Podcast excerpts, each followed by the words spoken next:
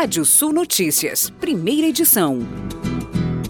A agência de classificação de riscos Fight Hand manteve o RAT do Crédito Soberano do Brasil em BB-, três passos atrás do chamado grau de investimento.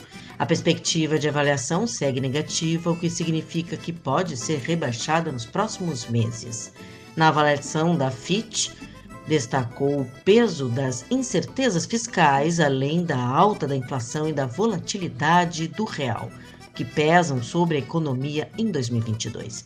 Segundo a agência, esses riscos podem ser potencializados pelas eleições do próximo ano.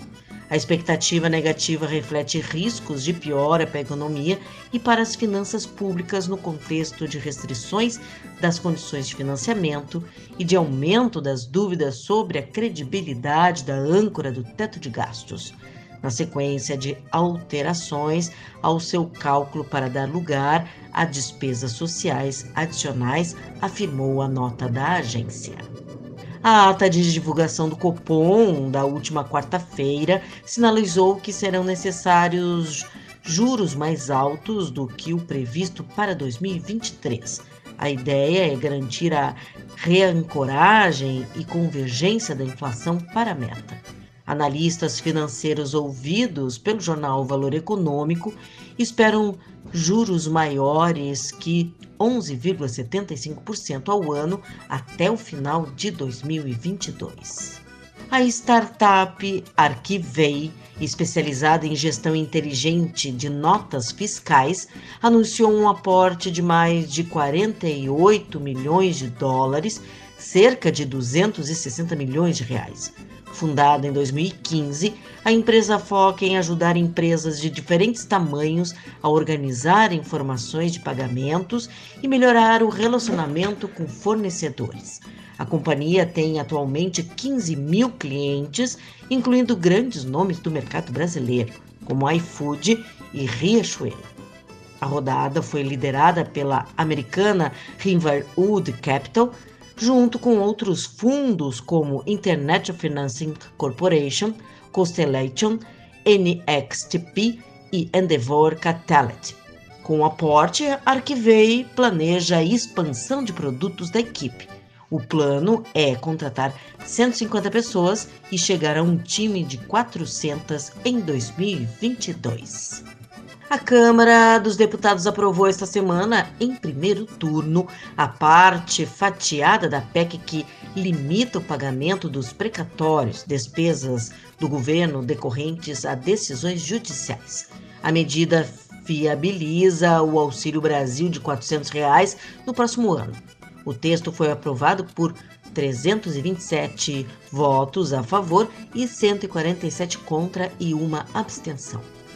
A votação acontece após intensa negociação do governo, com promessa de liberação de mais de emendas parlamentares até o último dia do ano. Os valores chegam a mais de 6 bilhões de reais neste ano, um pacote de Natal para os parlamentares nos últimos dias do ano. Até pouco tempo, desconhecido da maioria dos pecuaristas brasileiros, o seguro pecuário teve forte avanço nos últimos anos. Segundo dados do Atlas do Seguro Rural, do MAPA, do Ministério da Agricultura, em 2020 foi registrado um crescimento de 385% de apólices de pecuária subvencionadas, em comparação com 2019.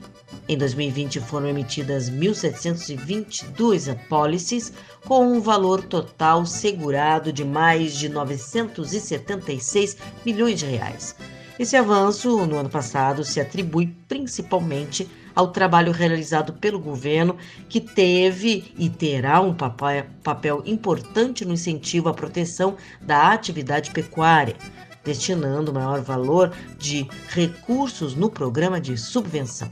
O seguro rural tem sido uma das prioridades do mapa desde que chegamos aqui, afirmou a ministra da Agricultura, Tereza Cristina recentemente em entrevista.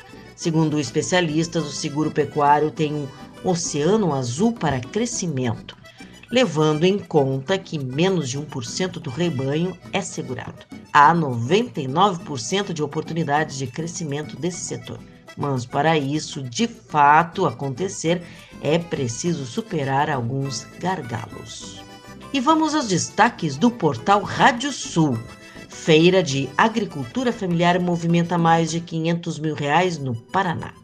Angus define jurado para Expo Inter 2022 e divulga dados em assembleias gerais. Você pode ler mais notícias no portal Rádio Sul. Pode ouvir esse boletim no seu agregador favorito do podcast. Eu, Kátia Desessar, volto no Rádio Sul Notícias, segunda edição, às 18 horas. Previsão do tempo. Olá, ouvintes da Radiosul.net. Nebulosidade nessa quinta-feira na costa do Rio Grande do Sul e nas áreas próximas, desde o sul até a serra.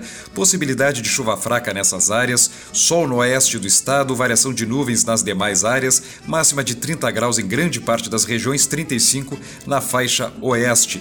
A sexta-feira começa com tempo parcialmente nublado e o sol aparece durante a tarde em todas as regiões. Temperaturas entre 22 e 35 graus em São Borja, 19 e 26 graus em em Jaguarão, temperaturas entre 18 e 29 graus em Passo Fundo, entre 21 e 32 em Santa Cruz do Sul, mínima de 21, máxima 27 em Tramandaí, temperaturas entre 20 e 26 graus em Porto Alegre.